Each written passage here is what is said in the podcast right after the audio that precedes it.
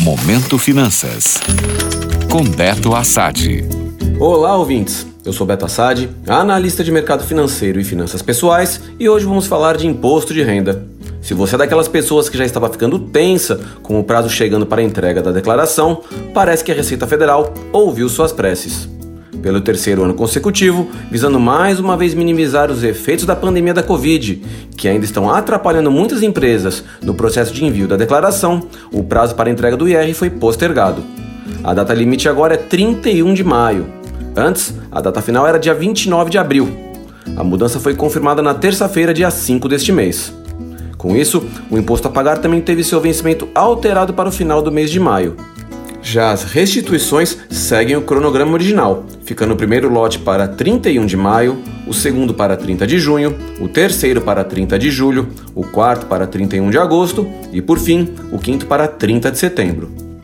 Se você quer utilizar o débito automático, você deve enviar a declaração até o dia 10 de maio para a primeira cota e até 31 de maio para as demais. Assim, se você enviar a declaração após o dia 10, a primeira cota terá que obrigatoriamente ser paga utilizando o DARF.